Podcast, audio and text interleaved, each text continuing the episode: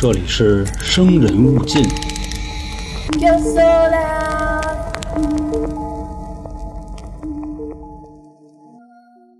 Hello 啊，朋友们，我是咱们台的杀人放火将军员老航。本期节目呢，继续给大家讲述啊加拿大十大重犯系列。那今天给各位带来的这个呢，是发生于1990年到1992年之间加拿大淫魔夫妻。那关于他们啊干了什么事儿呢？我先不说，咱们啊来玩个游戏，玩个海龟汤，看看咱们啊能不能根据就是我透露的这些信息猜出来他们干过什么，完整的还原事情的真相。那我这就开始了啊，认真听各位。我今年二十岁，职业呢是一名宠物医生。我很爱我的男朋友，并且打算跟他结婚。有一次呢，男朋友来我家，我发现啊他在偷看我的妹妹，一边看一边导管子。导管子明白什么意思吧？啊，就那导管子。吃晚饭的时候，我给妹妹倒了一杯酒，喝完了，妹妹就睡了。但是到了凌晨的时候，妹妹就死了。这个汤面呢陈述完毕，各位呢就可以开始猜了。反正呢，跟各位说一下啊，海龟汤的这个思考方式，你尽量不要从这种常规的角度去出发，因为呢，我出的这个题啊，它是里边至少拐了两道弯。反正呢，你们一边猜着，我一边说着，慢慢的啊，这个汤面背后的故事它就能出来了。或者说啊，你自己想推一推这个事儿，那你就在这块暂停，看想出来的跟我一会儿解密的一样不一样。那今天呢，咱们这个故事的主人公啊，一共是俩人儿，他们呢是一对来自加拿大的夫妻。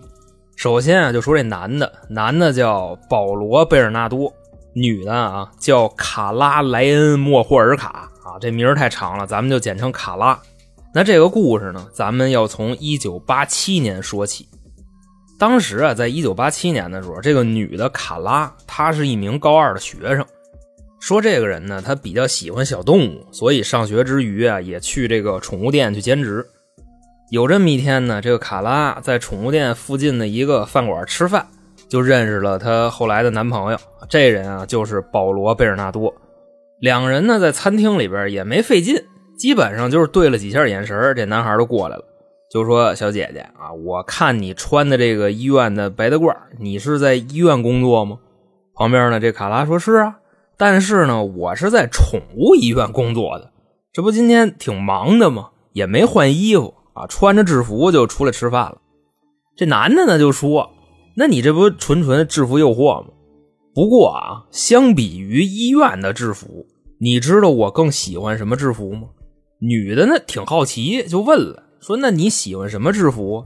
这男的呀就说：“我喜欢被你制服。”反正这话一出来呢，撩人心弦，动人心魄。哎呀，我这怪害臊的，反正那意思。说完了啊，俩人直接旁边小旅馆就崩了一锅，崩完出来呢，互留联系方式，以后这俩人就男女朋友了。说啊，三年之后，到了一九九零年，卡拉二十岁，贝尔纳多二十六岁，俩人搞对象呢，反正处的也不错，就决定结婚了。那在结婚之前呢，自然是要去见见双方的父母，他们俩就开始就研究这个事儿。开始呢，女方的意思啊是要去先见男方的父母，但是这个贝尔纳多就跟他说：“我父母啊，你就甭见了，因为什么呢？因为我是个野种。怎么意思呢？就是说当年我妈啊好交朋友，老出去跟人玩去。大概那意思呢，就是这个崩大锅抡大锤啊，渣男就得带这个百达翡丽水雷，就那么个意思。”每次玩啊，一对一的这种情况都比较少，总是一对多，经常呢就满身大汗，而且呢也不喜欢做这种安全措施。后来啊，我说我长大了，我妈就把这个真相告诉我了。我呢本身就不是我爹亲生的，反正啊知道了这件事以后，我就跟我们家人就掰了，说我妈是这个骚坑，说我爹是这王八。但是呢，他们那意思啊，好像也不怎么往心里去。卡拉呢，反正就在旁边这么听着，就这女的说：“那还是你们家人玩的开是吧？那见父母这事儿啊，这你那边我就不去了，先上我们家得了。我爹跟我妈那还是相对挺规矩的。那这事儿呢，一聊完就去女方家见父母呗。一进屋，叔叔好，阿姨好，妹妹们好。那这块呢补一句，卡拉他们家啊五个人，他父母外加上他们这姐儿仨，卡拉呢是老大，他底下有俩妹妹，一个十九，还一个十五，就是他比大妹大一岁，比小妹大五岁。这一家人啊就坐在饭桌上开始吃饭，招待家里头未来的女婿。但是呢，就在这个吃饭的过程中啊，卡拉就发现不对了。她的这个男朋友贝尔纳多在饭桌上一直就盯着自己那个小妹妹看，就十五岁那个啊，别想歪了，小妹妹啊，一直就那么瞅着人家，都给看毛了。反正当时呢，就偷看的那个幅度啊，差一点人家父母就发现了。那等这个饭一吃完，一家人呢各自回各自的房间去休息。这时候啊，贝尔纳多就在卡拉那屋里头继续偷看他十五岁的妹妹，而且呢，现在不光是偷看啊，还把家伙事掏出来了，开始跟卡拉那屋打枪。结果呢，就被卡拉给发现了。发现之后啊，这卡拉还挺伤心，说：“你怎么能喜欢我妹妹呢？她才十五岁呀！”这贝尔纳多呀就说。我就喜欢你妹妹这样的，纯，她应该还是一雏呢，是吧？你再瞧瞧你，你就不是厨。反正我对你的这事儿还是挺介意的。这卡拉呢就问他，那你还打不打算跟我结婚呢？贝尔纳多就说说，要不咱俩结婚这事儿先搁了啊？我想跟你妹妹结婚。这时候呢，卡拉一分析说，哎，要不这样，你呢还跟我结婚，但是啊。我让你得着我妹妹，你不是喜欢厨吗？对吧？你看这招怎么样？这贝尔纳多呢就说：“我行啊啊，那咱怎么得着啊？”卡拉说：“这样，我呀，我拿点药给我妹妹迷晕了，然后呢，你上他那屋打枪去。你说你现在你隔这么老远，你那雅兴你也到不了啊。”贝尔纳多现在这就要上劲儿，卡拉呢就拿药过去就弄他妹妹去了。直接拿了杯水进去，往这个水里放了点药，他妹妹就喝了，喝完咣叽倒了。然后卡拉再回屋找这贝尔纳多，说：“你呀，你先别着急过去呢，你反正是不能从这个大门走进去，到时候你让我父母看见，对吧？你说你进他那屋，你干嘛去？你现在你从那窗户进去，等一会儿完事儿呢，你再从那窗户走，这不就结了吗？”说完了，贝尔纳多就从他们家就出去了，上小妹妹那屋啊，就窗户根底下等着去了。卡拉呢，把他妹妹这屋这窗户打开，贝尔纳多就进来了。进去之后啊，贝尔纳多就在这个小妹妹这屋里打枪，卡拉就旁边看着。鬼知道他现在心里想什么呢？那最后完事了，一甩狙啊，全滋人小女孩身上了。他们走之前呢，倒是把这小女孩身上这狗怂啊，什么乱八糟都给擦了，衣服呢也给人穿回去了，跟什么都没发生一样。等这件事结束之后啊，大概过了那么几个月。贝尔纳多呢，就自己啊，还告诉卡拉说呀：“我告诉你一事啊，这事估计得让你震惊。我呢，我也不瞒你说，我现在啊，我跟你妹妹有一腿，反正怎么一腿呢？我已经凭借我自己这手艺啊，我已经勾搭上你妹妹了。有这么一回呢，我们俩亲嘴来着。但是啊，你妹妹还是因为岁数太小嘛，还是没让我沾啊，没崩了。这时候呢，卡拉作为贝尔纳多的未婚妻，听完这话不光不生气。”她呢还替自己的男朋友感觉遗憾，那意思啊就是早晚我得让你把我十五岁的妹妹给推了。那再往后说呢，到了一九九零年的十二月二十三号，平安夜的头一天，卡拉又把贝尔纳多叫到他们家，说我今天我送你一份圣诞礼物。这男的呢就问说你送我什么呀？女孩就说我把我妹妹这厨送你啊，当做圣诞礼物。你不是嫌我不是厨吗？对吧？咱反正有一说一，就这个卡拉啊，女主之前这方面确实挺乱，不光呢是这个玩多人，而且还跟这个变性人玩过。说那你看，既然我办不了的事那就让我妹妹办呗。当时呢就在他们家，父母还在楼上睡觉呢。卡拉呢先是把这个药掺在了鸡尾酒里边，把自己的妹妹给迷晕了，然后呢跟贝尔纳多一块把他妹妹抬到地下室，跟地下室里边就把这个十五岁的小女孩给迷奸了。当时呢，贝尔纳多一边推着卡拉呢，还用一个沾了迷药的毛巾呼他妹妹嘴上，因为呢，你想啊，他们干嘛呢？对吧？就这个强烈的撞击，怕小女孩醒过来。那这个过程中呢，也是被这俩人啊拿录像机找一好机位啊，完整的给记录下来了。那谁知道啊？后来蹦着蹦着，这个小女孩因为可能刚才喝了酒的关系，那个劲儿上来了，哇哇的就开始吐。但是啊，这个小女孩现在的姿势是什么样呢？躺在她姐的腿上，吐了没几下，让呕吐物给呛死了。反正你们就可以脑补一下那个画面啊，就躺着吐，确实容易死人。现在这俩逼人一下就傻了，开始给这个小女孩穿衣服，又搬回到卧室了。等这个现场清理干净之后，他们俩报警了。警察来了，就例行检查一番。最后法医验尸，确实是呕吐物呛死的。但是麻药的事儿，法医也查出来了。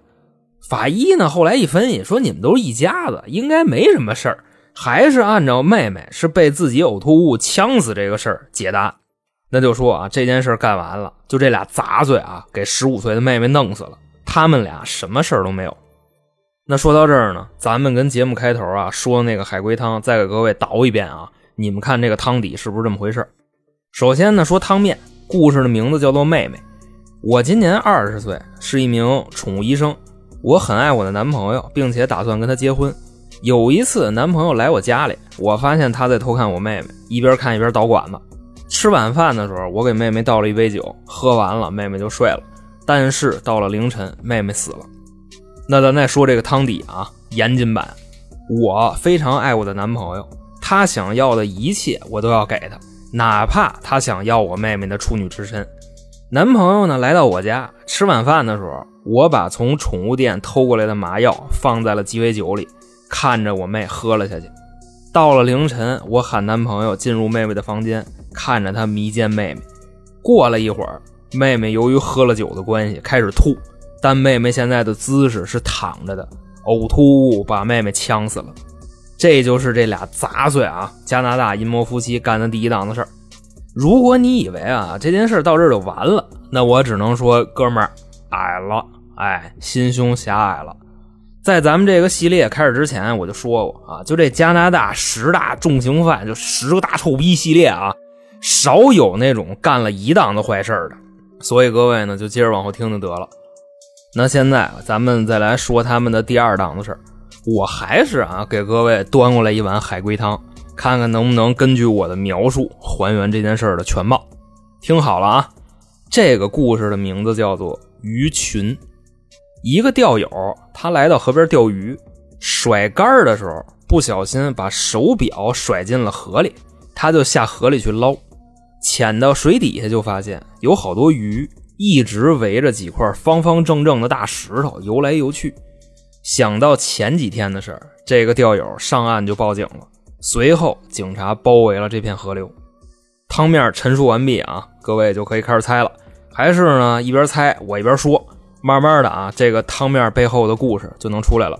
如果你想自己推啊，那你就在这暂停，看想出来了跟我说的一样不一样啊？那咱们开始说故事。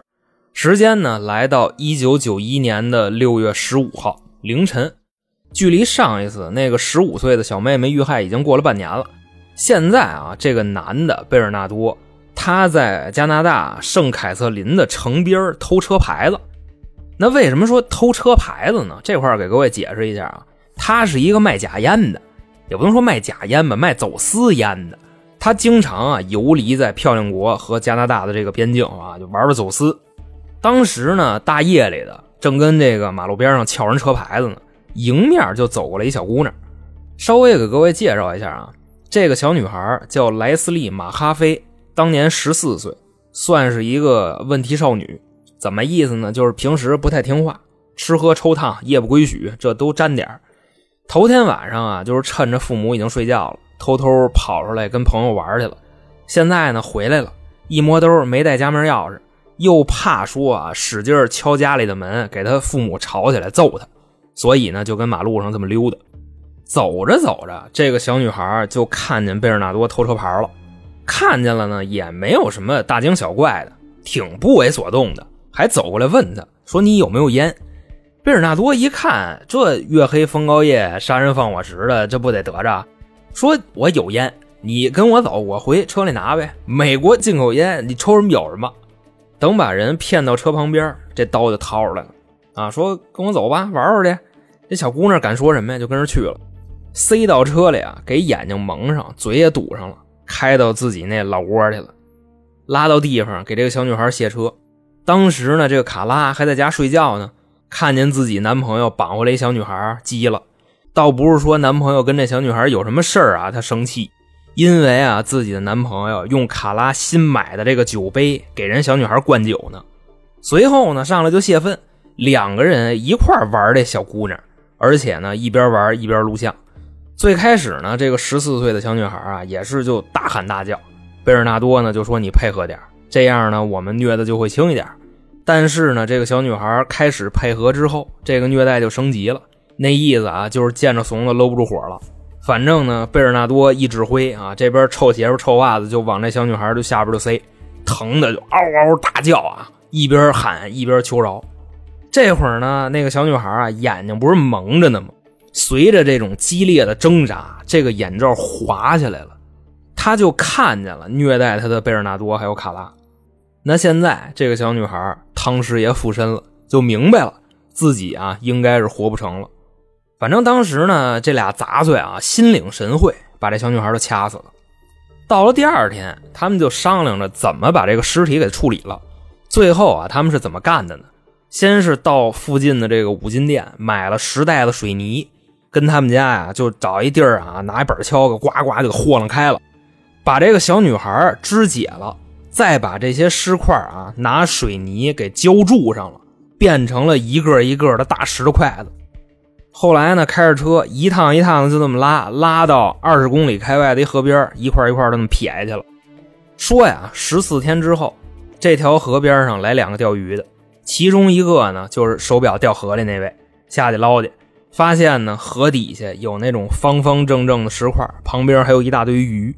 自己呢一分析，说这石头挺奇怪的啊，方方正正的，跟砖似的，还能吸引来鱼群。结果呢，捞上来一块。给砸开了，里边露出来半拉脚丫子，直接就报警了。那警察来了之后呢，把这些石块都敲碎了，里边的这个尸块啊取出来一拼，正是两个礼拜之前报了失踪的十四岁小女孩莱斯利·马哈菲。说到这儿呢，咱们再往前倒，刚才那个海龟汤，这个故事的名字叫做鱼群。一个钓友来河边钓鱼，甩竿的时候把手表甩河里了，他下去捞。潜水的时候，发现有好多鱼一直围着几块方方正正的大石头游来游去。想到几天前的事，这个钓友上岸报警了。最后警察包围了这片河。这个汤面汤底呢，给各位总结一下啊。两周之前，附近有人失踪，后来钓友来到这片河流，手表掉里了，下去捞手表，发现了鱼群围着几块方方正正的大石头来回来去游。出于好奇心呢，捞上来一块，砸开一看，石块里边有尸块。后来报案了，警察就来了。所有的这些大石头被敲碎，里边的尸块拼成了一个人，正是之前失踪的。那综上所述啊，这就是这俩加拿大杂碎干的第二档子事。那么说完了吗？没完，别着急啊，各位，继续往后听。那这第三档子事儿呢，我再给各位端过来一碗海龟汤，根据我的描述还原全貌。听好了啊，这个故事的名字叫做《小男孩》。今天我和我的老公碰见了一个小女孩，我们向她问路。之后我们把小女孩带到家里，还请她喝酒。十天后，听附近的人说有人报警，发现了一个浑身赤裸的小男孩。汤面说完了啊，还是各位猜？我说，慢慢的啊，故事就出来了。如果呢你想自己推，你在这暂停，看想出来的咱一样不一样。那我开始说事儿了啊。一九九二年四月十六号，距离上一件事儿水泥石块那个事儿啊，被人从河里捞上来那个，已经过了十个月了。那么说这俩杂碎啊，最近怎么这么消停呢？其实呢，这中间还插了一个故事，就是啊，在这十个月中间的一段时间，有一个小女孩，大概十四五岁吧，自愿的跟这俩杂碎一块玩。那这个男的呢，帮这小女孩，然后他媳妇卡拉跟旁边自己玩。现在啊，卡拉已经是贝尔纳多媳妇了，因为说啊，发现尸块那天，他们俩人也在那天举行了婚礼，明白这意思吧？不过说呢，就算是结婚了，贝尔纳多也从来没碰过她，理由呢，跟当年卡拉她妹妹啊在家说的那个一样，你厨没给我，我就不想跟你玩。后来呢，这个跟他们玩的小女孩啊，玩了半年，有一天呢，就跟他们说，就说哥哥姐姐啊，我觉着我应该得回家了。毕竟呢，我跟你们一块玩半年了，我们家里人也挺着急的。就说你们管我吃、管我喝、管我住，我还是这让你们折腾我呢，对吧？所以我就回家了。那这俩人呢也同意了，因为人自愿的。等这个小女孩走了之后啊，卡拉就问贝尔纳多说：“你能不能你跟我玩会儿我这都闲了这么长时间了，对吧？”贝尔纳多呢就不同意。那作为最忠实的女舔狗，丈夫现在的欲望得不到满足，那卡拉自然是无法接受的。所以呢，现在他们上街寻找新的目标。到了九二年的四月十六号下午三四点钟，俩人呢跟街上碰上了一个刚放学的小女孩，十五岁，长得特别好看。他们俩呢手里拿着个地图啊，装外地人，就说过去问路去。这一搭上话，给人小女孩薅走了，薅到他们那秘密基地去了。在之后的三天，这俩人呢就疯狂的折磨这个小女孩，强奸她，给她灌酒。贝尔纳多呢还往人小女孩身上撒尿。最恶心的是什么呀？就这贝尔纳多呀，时不时把自己那大紫帽掏出来啊，抽人小姑娘的脸，还为了不让她逃跑，给人脚筋挑了。就这么着啊，玩了三天，到了九二年的四月十九号，也不怎么这么寸啊。九二年四月十九号是复活节，给人小姑娘掐死了，让她见耶稣去了。之后呢，俩人就琢磨说这尸体怎么给他处理了。当时呢一分析，说咱这回啊不能再灌那个水泥块了。容易让人和之前啊，就十个月以前那档子事联系起来。那现在怎么着呢？把这小女孩的头给剃了，变成了一个小秃瓢子，扔在一个水沟子里。他们还特意啊，把这个尸体的脸朝下边。那过了十一天，也就在四月三十号，这条河啊附近有居民发现了这具尸体。由于尸体没有头发，还在水沟子里趴着。这个人啊，就误以为水沟子里这个是一个小男孩的尸体，整体呢就是这么回事那说到这儿啊，咱们再回顾一下这个故事的名字《海龟汤》啊，叫什么叫小男孩？今天我和我老公碰见了一个小女孩，我向她问路。之后呢，我们把小女孩带到家里，还请她喝酒，就是灌酒。十天后，听说附近有人报警，在河边发现了一个浑身赤裸的小男孩。汤底呢？故事里的我和老公其实是连环杀人犯，他们向小女孩搭讪问路，就是要绑她。带到家里之后呢，给她灌酒，然后强奸虐待，最后啊弄死了，还把人头剃了，扔外边了。等到有人发现的时候呢，看这个尸体没有头发，所以跟警察说发现的是一个赤裸的男孩，就这么回事。那咱啊说到这儿，这事儿完了吗？基本完了，他们的这个害人生涯可以说是结束了。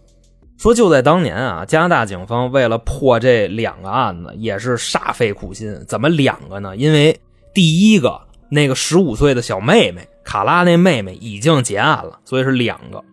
也就是九十年代初使用了 DNA 技术，但是呢，你想啊，他们又不是李昌钰，那个年代 DNA 技术才刚有，所以加拿大警方玩不转，只能啊确定说一个大概的范围，就比方说。验完了尸体下边那狗怂 DNA 样本，发现啊能匹配上的人在当地找着了七八个，说那给这七八个人都叫来就问问吧，一个一个的啊嫌疑也都排除了。那么说最后的最后啊，这个卡拉跟贝尔纳多就这一男一女他们是怎么落网的呢？这块啊就得说是堡垒算从内部瓦解的。就是说，从一九九二年的夏天开始，这个贝尔纳多基本上一天打这个卡拉好几顿，不知道因为什么就家暴他。那俩眼睛啊，一点不夸张，打的跟熊猫似的，都不是说给打青了，是俩眼圈已经给打黑了。反正呢，就这对淫魔夫妻啊，他们爱怎么打就怎么打。各位呢，请在这个评论区里啊，说出打的好，或者呢就爱单鸟呗。等到这个九三年初，卡拉的父母发现说：“这怎么让人揍这样啊？要不你去你大妹夫家里躲躲。”这块呢，给各位介绍一下啊，他的大妹夫就是比他小一岁那个妹妹，妹夫是个警察。那咱之前说过呀，卡拉俩妹妹，一个小一岁，一个小五岁。小五岁那个让他跟他老爷们给折腾死了。就这么着啊，卡拉到了他妹妹家。后来呢，他这个大妹夫啊，带着警察就到了。说怀疑他是九二年四月份那起凶杀案的嫌疑人，为啥呢？说当时啊，他们给这第三个小姑娘抓走的时候，那小姑娘的手表掉在案发现场了，那上面啊有卡拉的指纹。这卡拉呢也挺鸡贼的，警察来了他不说，说那意思啊，我想找个律师，我跟律师说。那等后面这个律师一来，全说了。律师那意思啊，说你怎么办呢？你自首，我帮你争取一宽大处理。你就说啊，这一切的一切都是你老爷们贝尔纳多逼你干的。那等后来这个事儿交代给警方，案子破了，贝尔纳多两个一级谋杀罪成立，还有一误杀，就是给卡拉十五岁那妹妹啊。他们其实没想弄死他，这不让自己有突兀呛死了吗？给弄了个误杀，判的也是加拿大最高刑法终身监禁。但是这个杂碎呢，现在没死。那卡拉呢，检举揭发有功。有期徒刑十二年，干这么多恶心事啊！有期徒刑十二年，加拿大这法律您真牛逼。不过呢，这件事啊到后边还一反转，就是他们之前啊虐待的这些小女孩，不都卡拉拿录像机给记录下来了吗？过了一阵子，这案子已经判完了，这些录像带都被找出来了。卡拉呢就在这个录像带里边，就那个表现压根儿就不像是被胁迫的。他虐起这些小女孩们啊，来劲着呢。那发现了这个情况呢，加拿大警方啊就把这些录像提交到了最高检，重新起诉。但是呢，加拿大法院啊给撅回去了。那意思啊，就主要分这么两点：一个呢是已经判了，你说你现在改判，这不打自己脸的吗？还有啊，就是之前答应过这个卡拉，他是自首从轻发落，所以这个卡拉呢并没有重新重判。在二零零五年的时候就刑满释放了，之后呢出来还结婚了，生仨孩子，俩儿子一闺女，而且呢卡拉那个丈夫就是当年给他打官司那位律师的弟弟。至于卡拉这个人啊，现在住在哪儿，这是一个所有加拿大人都想知道的秘密。如果说啊有人知道，我想他可能应该活不到现在。那么好啊。这个就是咱们加拿大十大恶臭罪犯系列第二期，淫魔夫妻就这俩杂碎，在这儿呢就给您各位讲述完毕。如果说啊您喜欢我们的节目，欢迎您关注春点，那里边啊有进群的方式，有特别节目，还有周边产品。那行，今天就这么着，我是咱们台杀人放火将军老航，我们下期再见，拜拜。